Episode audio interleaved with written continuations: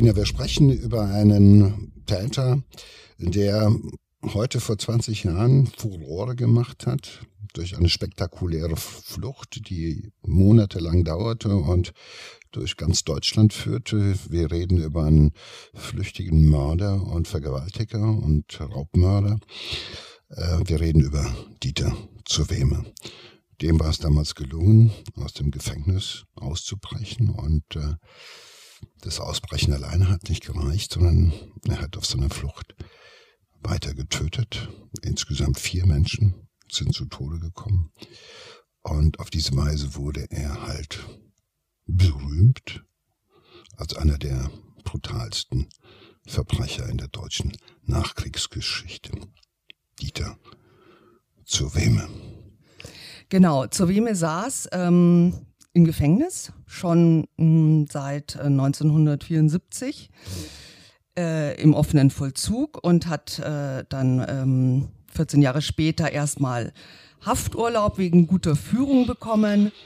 Aber interessanterweise ähm, ist er 165 Mal hatte er Freigang und beim 166. Mal ist er einfach geflohen.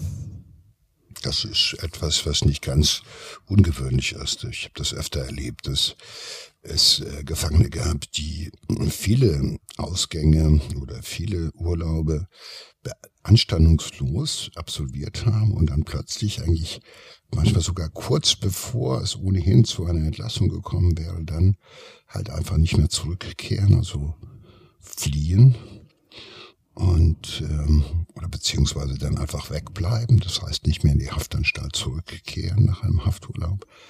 Wir nehmen an, dass es was damit zu tun hat, dass irgendwann mal der das Gefühl wieder zurückzukehren so schlimm ist nach diesen vielen Urlauben, dass man das irgendwann nicht mehr kann oder dass die Betreffenden merken, ähm, in dieser Gesellschaft finden wir keinen richtigen Platz mehr und äh, die Zeit läuft uns davon und jetzt müssen wir wieder loslegen. Ich glaube, bei Zuweme ist es so gewesen, dass er gemerkt hat, nach 24 Jahren im Knast, mir läuft die Zeit weg. Noch mehr Zeit habe ich nicht. Ich will wieder los. Ich, ja, da war der Druck übermächtig. Meinst du denn, er hat sich bei diesen Freigängen ähm, die er ja schon absolviert hatte und wo er wieder zurückgekehrt ist, äh, hat er sich da schon ausgemalt in seiner Fantasie, was er machen könnte, wenn er wieder frei wäre? Ich glaube, dass jeder Täter eine Fantasie, eine Vorstellung davon hat, was er jetzt tun wird, wenn er ganz frei ist. Also wenn er nicht nur Hafturlaube hat, sondern wenn er halt wirklich nie wieder ins Gefängnis zurück muss. Äh, man darf nicht vergessen, er war 24 Jahre äh, im Knast 24 Jahre eingesperrt und das war äh, die Phase der Lockerung, also kurz bevor es dann wieder in die Freiheit hinausgeht und äh, da ist die Verlockung sehr groß, da ist die Versuchung sehr groß. Und da merkt natürlich auch jemand, A, dass er älter geworden ist und B, dass die Gesellschaft sich geändert hat, dass er den Weg zurück irgendwo in ein legales Leben, ähm, dass der sehr schwer werden wird. Und äh, da sagt man sich irgendwann mal, okay, du hast hier eh nichts mehr zu verlieren, also gehst du jetzt deinen Weg. Er hat äh, vier Monate war er auf der Flucht und ähm, hat sich mit einem Fleischermesser und einer Pistole bewaffnet und hatte auch kein Problem, das einzusetzen. Er hat, ähm, um es nochmal zu äh, rekapitulieren, er hat Unterschlupf in einer Villa gesucht, wurde da äh, überrascht von Bewohnern und hat an diesem Tag alle vier Menschen, die da anwesend waren, niedergemetzelt. Und dann ist es weitergegangen mit seiner Flucht. Also er ist schon, glaube ich, schon extrem skrupellos auch.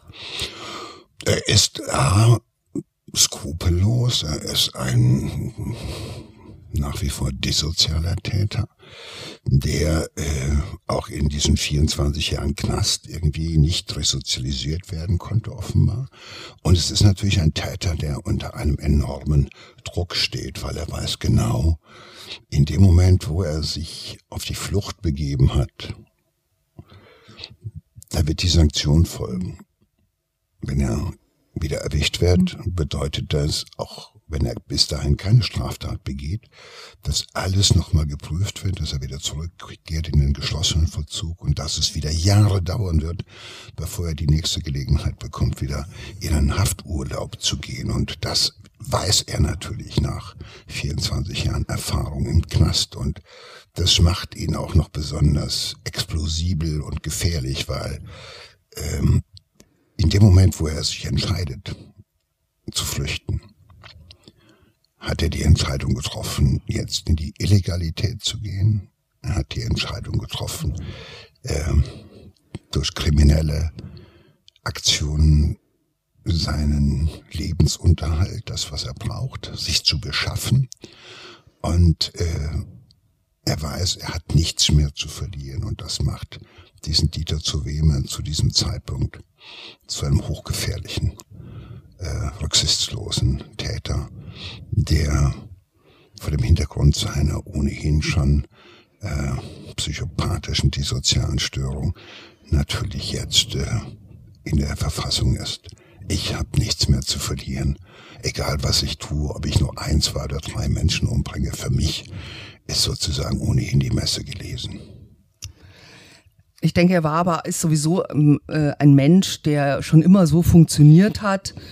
Äh, wenn ich was haben will, dann nehme ich mir das. Ja, das hat er auch im Knast äh, wahrscheinlich immer gemacht. Jedenfalls, äh, denke ich mal, so unter der Decke, das, was man nicht gesehen hat.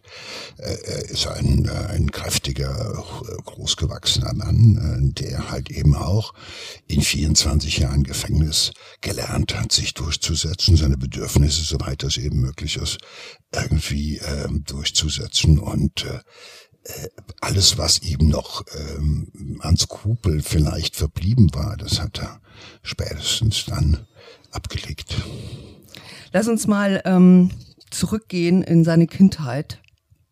Ähm, er ist äh, in einem kleinen Ort, 2000 äh, Einwohner in Nordrhein-Westfalen, äh, groß geworden. Ähm, in der Schule wurde er Schoko genannt, weil er so schnell braun war, aber besonders süß war er irgendwie nie. Er hatte immer, immer schon so unangenehm stechende Augen, an die man sich, glaube ich, äh, jeder erinnert. Ähm, Leute, die ihn von damals kannten, sagen auch, er war ähm, schon ein sadistischer Junge auch. Er war immer irgendwie ein bisschen gefährlich. Und es wurde von Jahr zu Jahr schlimmer. Also es ist schon, ähm, liegt in seiner Persönlichkeit auch. Das kennen wir. Wir kennen das, dass es äh, halt Entwicklungen gibt in dem Erwachsenwerden, in der Adoleszenz, äh, wo ähm, die ersten frühen Verhaltensauffälligkeiten zutage treten, die dann nichts mehr mit Pubertät und Ähnlichem zu tun haben, sondern das sind äh, frühe sadistische äh, Handlungen, äh, das Quälen von Tieren, häufige Prügeleien, äh, häufig und ganz früh schon ähm, äh, Missachtung von Regeln und von Vorgaben und von sozialen Verabredungen. Das alles ist auffällig und es wird dann früh so mit acht, neun, zehn, dann sagt man sich noch, okay, das verwächst sich, aber spätestens, wenn es so mit zwölf, dreizehn äh, äh, immer noch äh, persistiert, immer noch vorhanden ist, dann kann man schon davon ausgehen, dass es eine frühe dissoziale Entwicklung, antisoziale Entwicklung nimmt. Und das ist bei ihm so gewesen.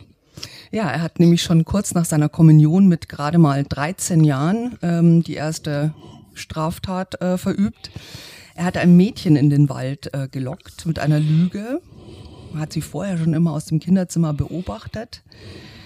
Und ähm, ja, also er, er ist, er schafft es, er ist sehr manipulativ, er kann gut lügen und er schafft es, dass dieses Mädchen er hat keine geht. Er hat keine Skrupel. Das ist es ja. Und er hat, er ist auch teilweise charmant. Also der psychopathische Täter ist immer auch charmant. Das ist keiner, der bestialisch guckt, schon die Augen rollt und irgendwie sonst was macht, sondern es sind charmante Menschen, die äh, zur Befriedigung ihres, ihrer Bedürfnisse äh, ja alles völlig skrupellos einsetzen können. Und diesem Kind, äh, kann er halt suggerieren, äh, lass uns in den Wald gehen, da liegt ein totes, äh, sterbendes Reh, da ist Bambi und äh, vielleicht können wir noch was tun und komm doch mit und er kann aus der Hüfte heraus Geschichten erfinden und hochmanipulativ weitererzählen. Da braucht er sich gar nicht lange anstrengen. Und das Kind vertraut ihm und äh, sie geht mit und er will sie erpressen. Er will Geld von ihr. Er will einfach nur Kohle. Er will sie abzocken, wie man heute sagt.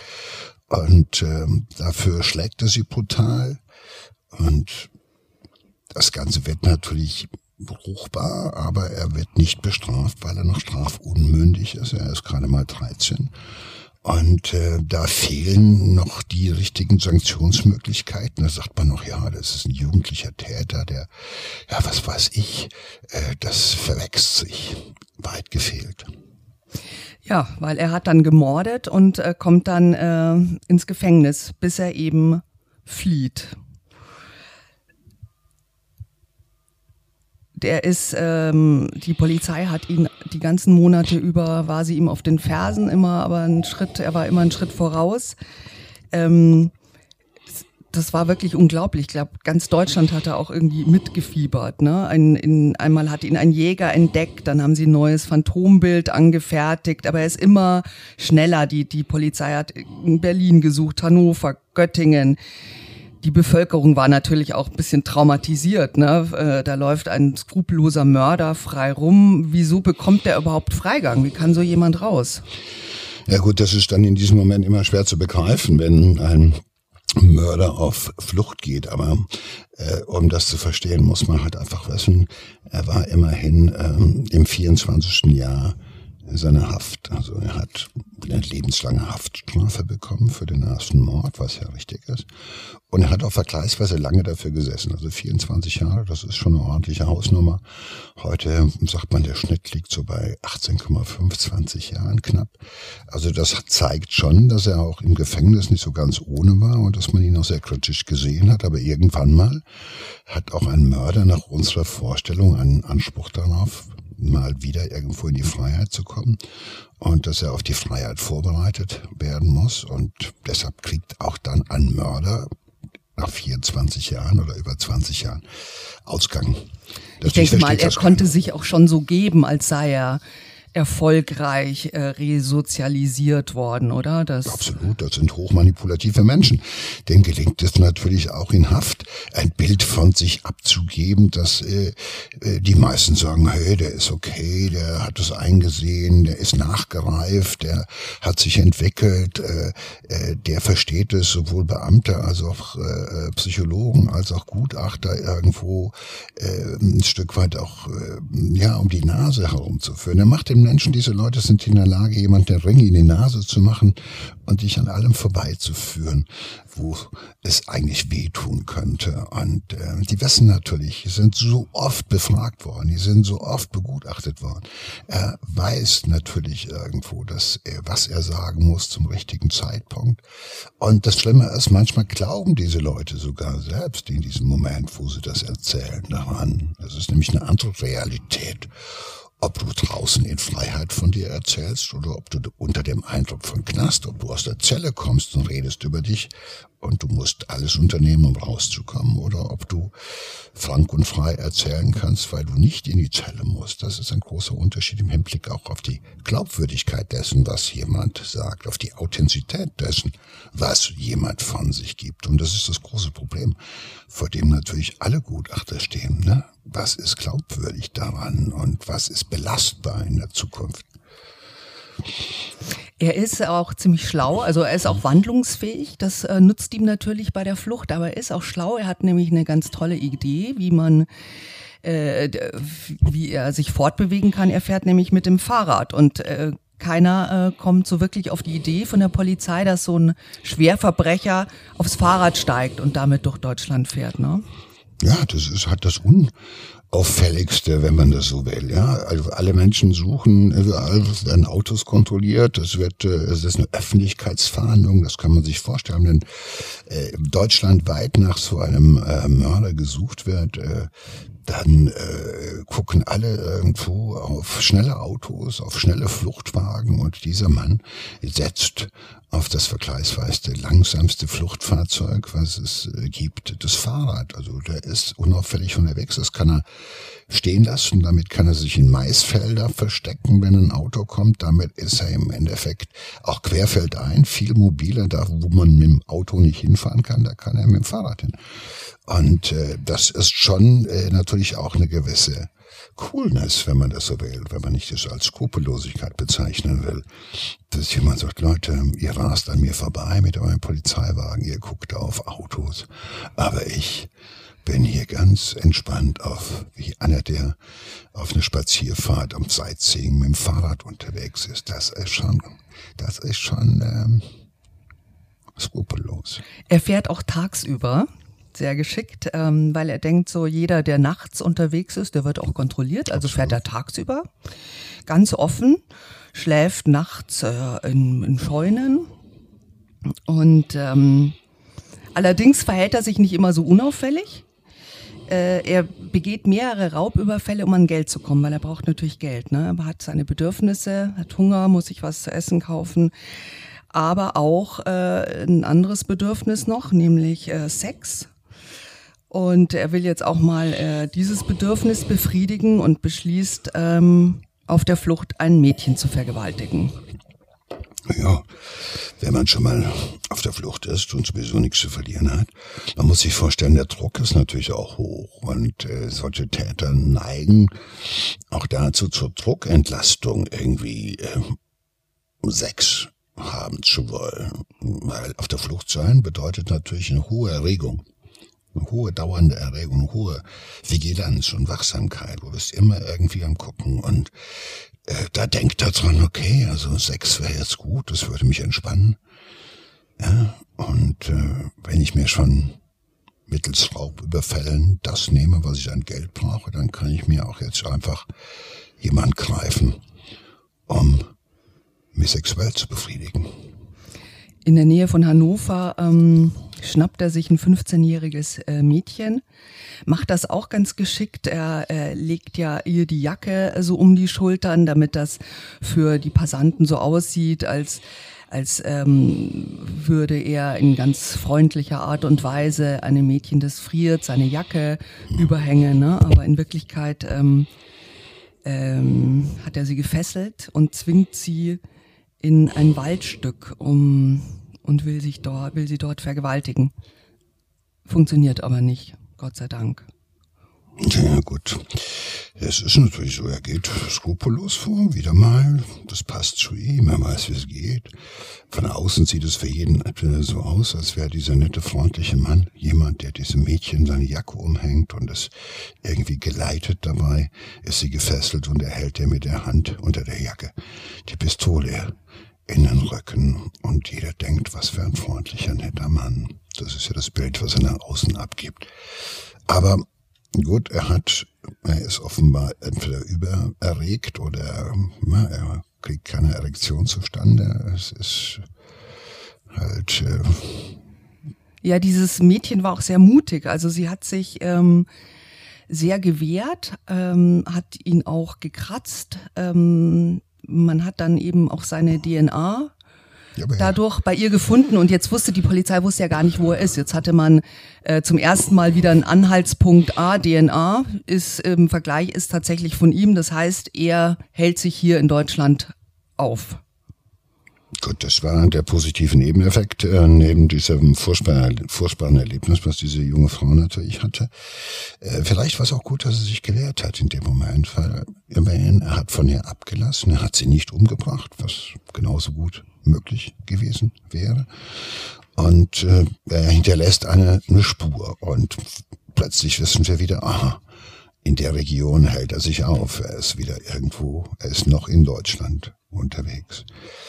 Äh, das ist nicht so ungewöhnlich, weil diese Täter, die ja normalerweise auch äh, nicht polyglott sind, äh, selten im Ausland gewesen sind, die verweilen am ehesten da, wo sie sich auskennen, weil auf der Flucht zu sein bedeutet natürlich, du solltest alle Vorteile kennen und wissen, Schilder lesen können, äh, dich unterhalten können, äh, Radio hören können, um mitzukriegen, wo du gesucht wirst, dass du gesucht wirst. Das tun diese Täter. Das macht auch alles zu weh. Der guckt Fernsehen, der hört Radio. Der weiß natürlich, dass bundesweit nach ihm gesucht wird. Und äh, äh das ist ähm, etwas, ähm, was viele Täter auszeichnet, dass sie überraschenderweise dann doch sag ich mal, im Land bleiben. Und natürlich ist jeder Grenzübertritt, egal wohin, natürlich auch immer damit verbunden, dass man auffällig werden könnte. Ja, weil mit dem Fahrrad wirst du in Frankreich vielleicht etwas kritischer gesehen oder in Italien als bei uns um die Ecke. Und äh, aber er macht es alles äh, mit einer mit einer ziemlichen äh, Abgeklärtheit. Ja, er ist in so einem Überlebensmodus und nutzt äh, alle seine kriminellen äh, Fähigkeiten und seine Intelligenz und äh, seine äh, Skrupellosigkeit. Ne? Also er bricht äh, ständig irgendwo ein ähm, und äh, fesselt seine Opfer und äh, verlangt die PIN, verlangt die Bankkarte, verlangt Geld, nimmt sie zu essen. Und, und hinterlässt äh, Opfer, die in Todesangst sind, auch wenn, wenn er sie nicht umgebracht hat, äh, natürlich auch schwer traumatisiert. Ja, das ist, er kennt kein Zurück. Er ist im Modus, es gibt kein Zurück mehr. Und man muss wissen, jemand, der auf der Flucht ist, der braucht verdammt viel Geld. Ja, man muss, äh, man muss manchmal äh, Hotels bezahlen, man muss äh, immer äh, in der Lage sein, auch im Supermarkt äh, eventuell äh, alles stehen und liegen zu lassen, nach der, nachdem man das gekauft hat, um wieder fliehen zu müssen. Am Fahrrad kannst du nicht so viel Beute mitnehmen oder sowas. Also man braucht ungefähr, mir hat das mal ein flüchtiger Bankräuber erzählt, der sagt, wissen Sie, man braucht ungefähr achtmal so viel Geld am Tag, als wir in der Normalität brauchen. Und das bedeutet natürlich, er, er zieht eine Spur der Verwüstung und der kriminellen äh, äh, Taten äh, mit sich. Ähm, er nimmt sich, was er will, haben wollen. Ich nehme es mir, fertig. Und da es sind eine ganze Reihe von Zufallsopfern, die nichts ahnend irgendwo in der Gartenlaube sitzen, dann geht die Tür auf und da steht einer und sagt, okay. Und dann in der nächsten Sekunde hast du Todesangst. Und äh, Gottlob haben doch eine ganze Reihe davon überlebt. Das Unglaubliche ist ja, dass wirklich ganz Deutschland, jeder kannte sein Bild. Ja, also die, es waren überall Fahndungen, natürlich groß in den Medien über Monate lang. Ähm, schon unglaublich, ne, dass man ihn nicht mehr oder schneller äh, erkannt hat.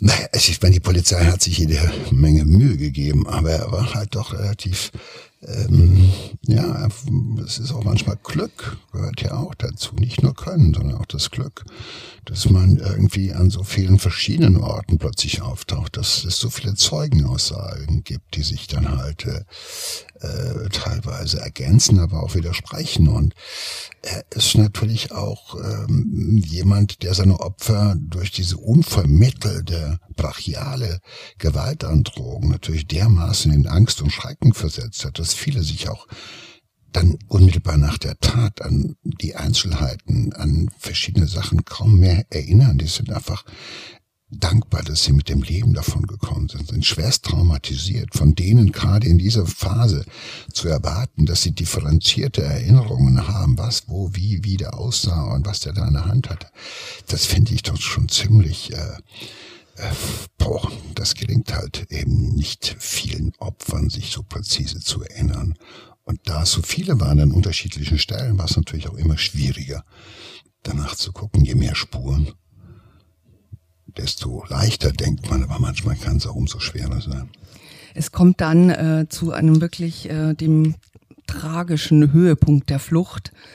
Ähm, zur Weme schläft in einer alten Villa auf einem im Dachboden und ein Mann entdeckt ihn dort. Und das äh, war sein Todesurteil.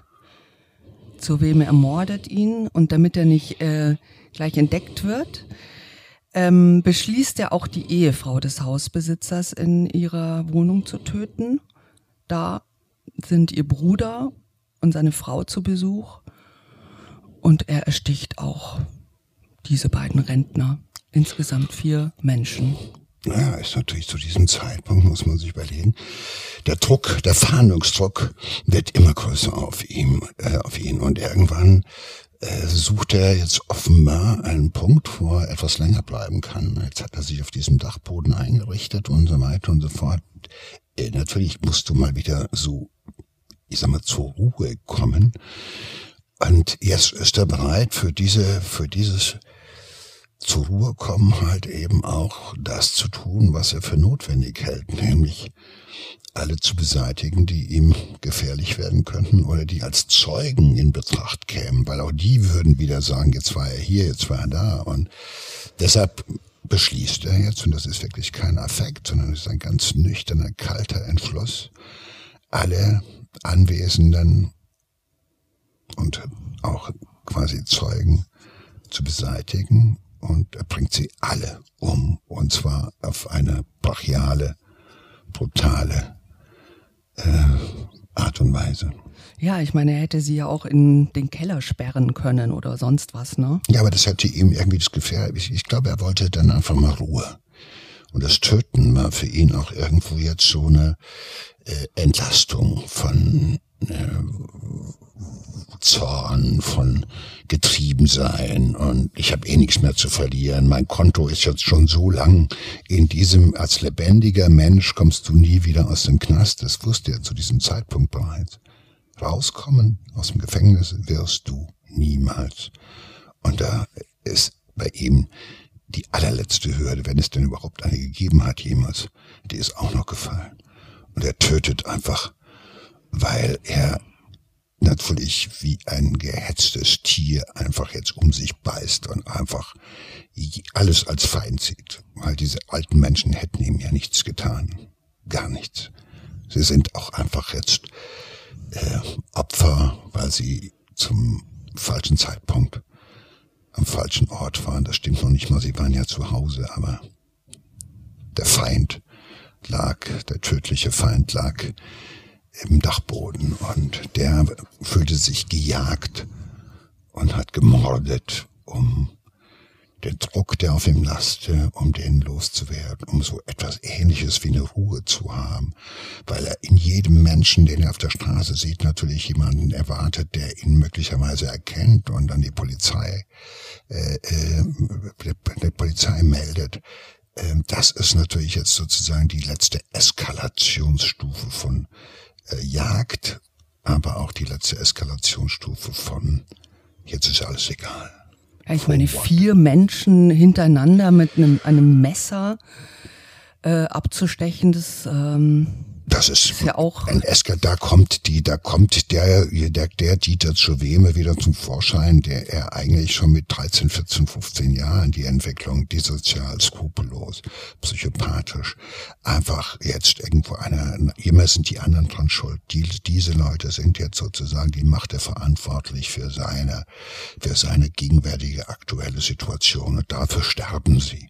Und auch dieses brachiale Töten mit dem Messer oder sowas äh, ist im Endeffekt ein Gewaltexzess eines Menschen, der Gewalt kennt und bei dem Gewalt sozusagen in der DNA immer schon drinne gewesen ist. Also der muss sich da nicht neu erfinden, sondern der kehrt einfach wieder den Dieter zu wem raus, den er vielleicht mal ein paar Jahre im Gefängnis einigermaßen ja sozusagen hinter der Maske verstecken konnte, aber jetzt eskaliert das Ganze. Und äh, äh, ob eins oder zwei, ob drei oder vier, das ist in dem Moment für ihn völlig egal und gleichgültig. Tatsächlich ähm, äh, geht diese Flucht nicht spurlos an ihm vorbei, ne? so, wie man so denkt. Ähm, ein Zeuge erkennt ihn jetzt tatsächlich auf der Straße und äh, verständigt die Polizei. Und als er dann am 18. August 1999 ähm, geschnappt wird, äh, wirkt er abgemagert und leistet auch nicht den geringsten Widerstand. Ähm, als die Beamten ihn nach seinen Papieren fragen, sagt er nur, ich bin der, den sie suchen.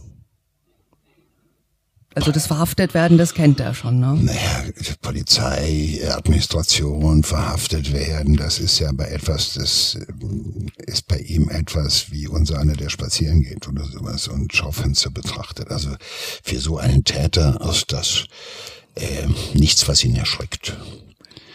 Und irgendwo ist er natürlich jetzt auch, ähm, ob er glücklich ist, das weiß ich nicht. Ähm, es ist ja eine Feige.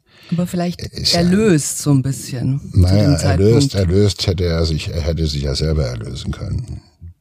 Das hat er nicht getan. Er hat ja andere Leute umgebracht. Das ist ja, also das sind ja Täter, die immer andere für ihr Schicksal verantwortlich machen. Das sind die Psychopathen, die immer alle anderen sind schuld. Das System, die Leute, der und der und die Eltern und die waren schuld. Diese Menschen haben nicht eine Sekunde äh, die Überlegung, was habe ich möglicherweise an äh, Schuld an meinem Schicksal, sondern es sind immer andere und dann ist das so, okay, jetzt bin ich unterwegs, es, es ist ausweglos, weil klar, nach vier Morden ist der Druck da steht äh, an jeder Telefonzelle hinter jedem Baum sozusagen mittlerweile ein Polizist. Das sind, soweit ich weiß, haben 8000 äh, oder 10.000 Polizisten bundesweit alleine sich mit Herrn Zuweme beschäftigen müssen, wenn nicht mehr. Und dann ist irgendwann mal natürlich auch so eine Situation, wo man sich so, naja gut, was soll's? Ich will das nicht mehr, ist mir zu anstrengend. Ja, er hat, äh, er hätte die Polizisten ja auch angreifen können, aber er hat äh, naja, wahrscheinlich keine Kraft mehr. Ne? Naja, die Polizisten hätten, äh, waren ja natürlich, sie wussten mittlerweile, dass er halt A, was heißt mittlerweile, sie wussten von Anfang an, Dieter zu wem ist gefährlich. Dieter zu wem äh, hat am ehesten auch eine Waffe dabei oder besorgt sich eine Waffe und Dieter zu wem ist bereit, die Waffe einzusetzen.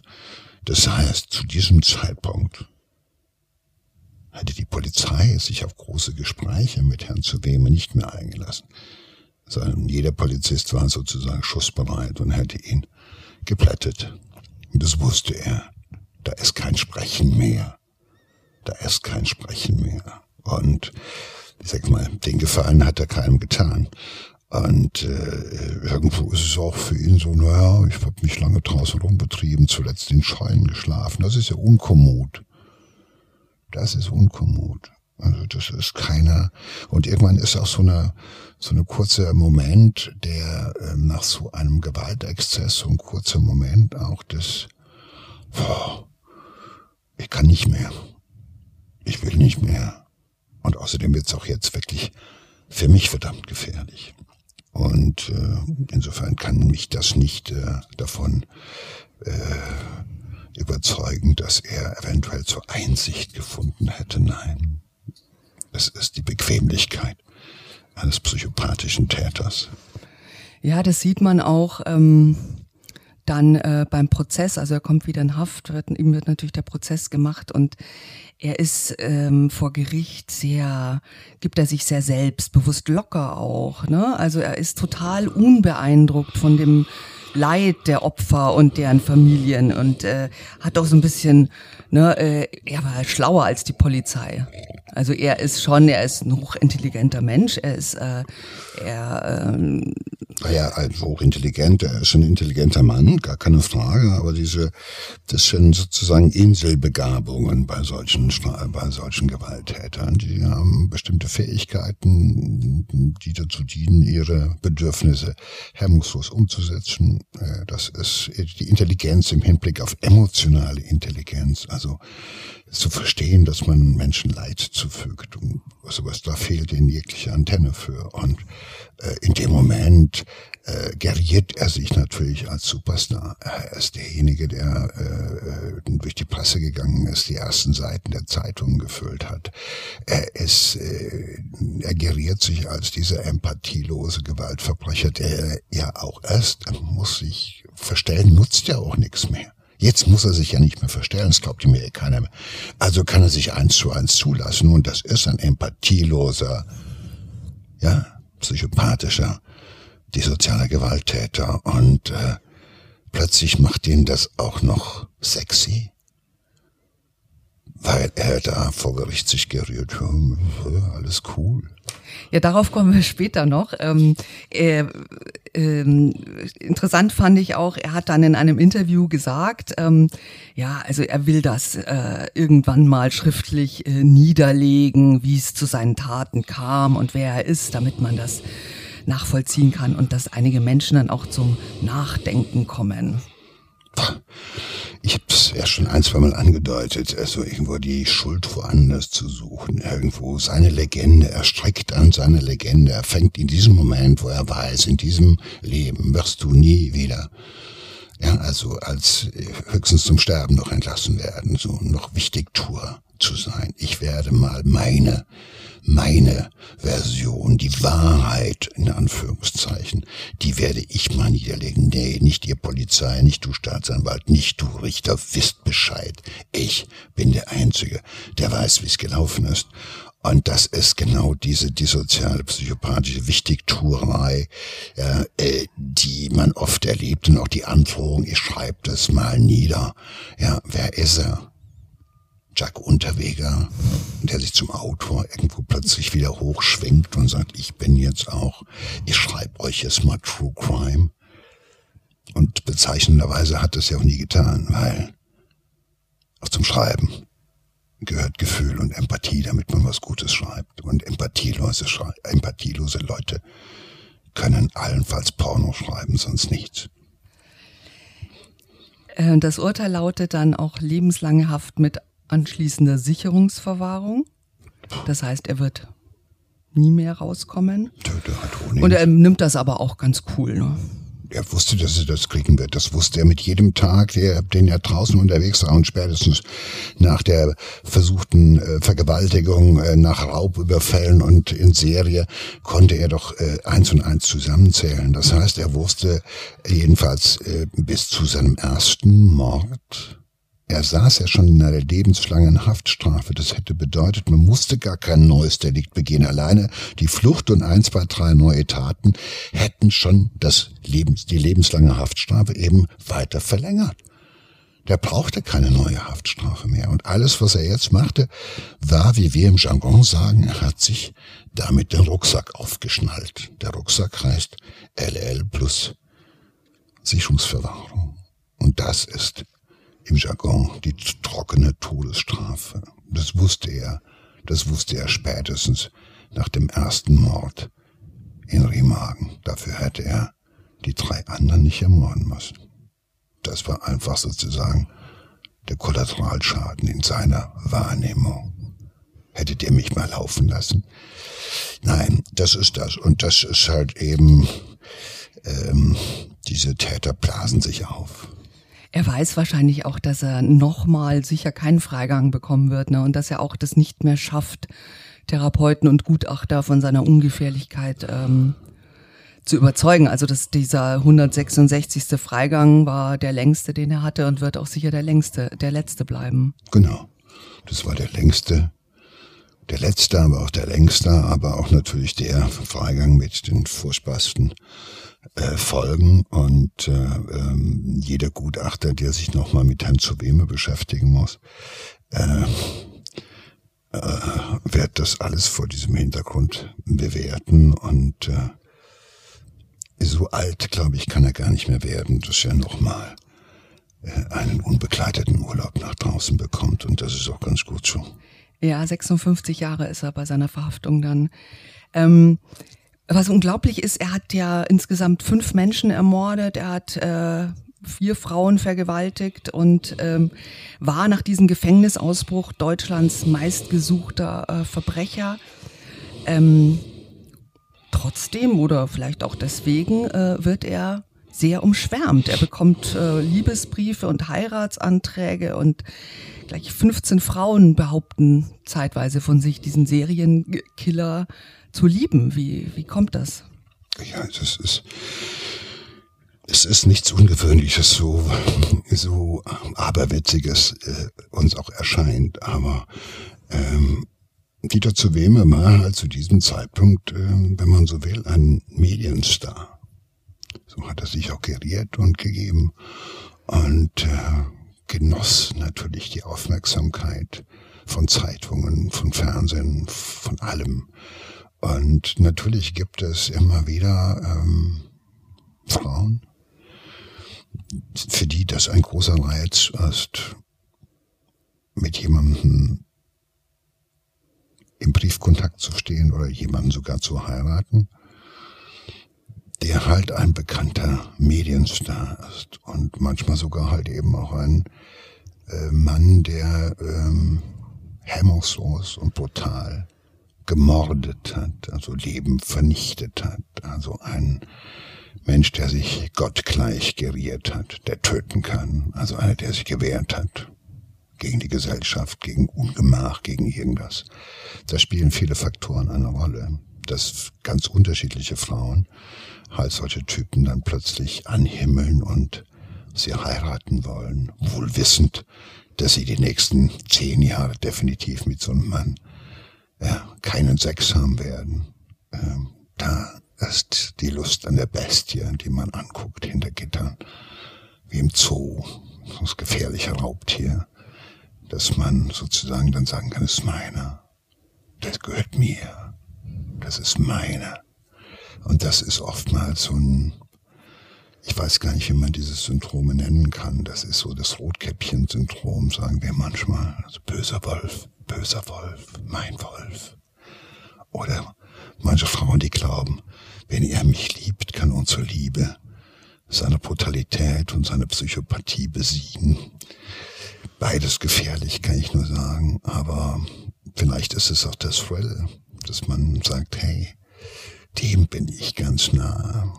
Ich kann das nur aus meiner langjährigen Beobachtung immer wieder ähm, sehen, dass solche Typen halt einfach dann Stars werden und körperweise äh, Zuschriften bekommen, sogar heiraten in Haft. Aber ich muss ganz ehrlich sagen, ich habe selten dabei Frauen erlebt oder kennengelernt, denen ich selbst auch äh, ganz erheblichen psychischen Schaden vorsichtig formuliert gehabt hätten. Also entweder in maßloser Selbstüberschätzung waren oder ganz geringes Selbstwertgefühl hatten. Viele von diesen Frauen haben ganz ähnliche Typen zu Hause gehabt, die sie auch prügeln und schlagen und demütigen. Und wenn man dann sagt, aber jetzt hast du so einen, der muss ganz lieb zu dir sein, weil der ist ja im Knast. Der hat ja nicht so viele Auswahl. Und das ist natürlich auch etwas, diese Leute finden es dann selber auch geil. Also die Täter, wenn sie dann Besuch bekommen von Frauen, wenn sie dann im Knast heiraten. Ja. Sie müssen sich zwar jeden Abend selber runterholen oder im günstigsten Fall werden sie Knastspul oder sonst was. Aber in der Wahrnehmung der Gefängniswelt ist er wieder der Superstar. Guck mal, hey, der hat eine Frau, der hat geheiratet der hat Besuch regelmäßig, der hat jemand, mit dem er sich auch in 10, 15 Jahren noch über seine Tat unterhalten kann, wenn alle anderen ihn schon vergessen haben. Das gehört auch mit zu diesen äh, zu dieser gestörten Persönlichkeit. Das gehört aber auch ein Stück weit sozusagen zu dem äh, äh, Willen, immer weiter auch noch Macht auszuüben und dem Willen auch bitte, dass man nicht vergessen wird. Und wir beide tragen ja auch ein Stück weit dazu bei. Du hast ihn ja tatsächlich in Haft auch kennengelernt als Gefängnisarzt. Darfst du dazu was sagen? Wie hast du, wie du ihn erlebt? Ich darf hast? über meine Patienten, äh, Sina, ja nicht äh, sprechen, wie du weißt. Äh, nur halt äh, exemplarisch. Äh, solche Täter gibt es nicht so oft. Es sind ungefähr knapp 10 Prozent der Insassen von Gefängnissen, die aber für 75 Prozent der schweren Verbrechen verantwortlich sind. Das muss man einfach so sehen. Das ist eine ganz andere Hausnummer. Da ist man äh, gut beraten, genauer hinzuschauen oder wie in unserem Fall jedenfalls genauer hinzuhören, bevor man sich auf so einen äh, Täter einlässt. Und äh, sie haben häufig Charme und sie haben häufig Witz und sie haben häufig äh, sogar etwas, was wir das Image des Bad Boy, was wir alles so ein bisschen nett finden, Frauen mehr als Männer. Das können sie haben. Aber die Bad Boys in diesem Fall sind immer bad und nie nett. Er ist ähm, inzwischen 76 Jahre alt. Er hat ja geheiratet. Er ist Witwer, mh, der Leiter der JVA Bochum, ähm, wo er einsitzt, hat jetzt ähm, zum Jubiläum ein Interview gegeben, hat gesagt, er ist sehr in sich gekehrt und lässt niemanden mehr an sich ran. Das ist das Ende eines der bekanntesten ne? Verbrecher ja, ist ja mittlerweile natürlich auch im sehr fortgeschrittenen Alter. 76 ist ja schon mal eine Ansage. Und Knast macht dich noch schneller alt. Das kann ich aus Erfahrung sagen. Knast macht schneller alt.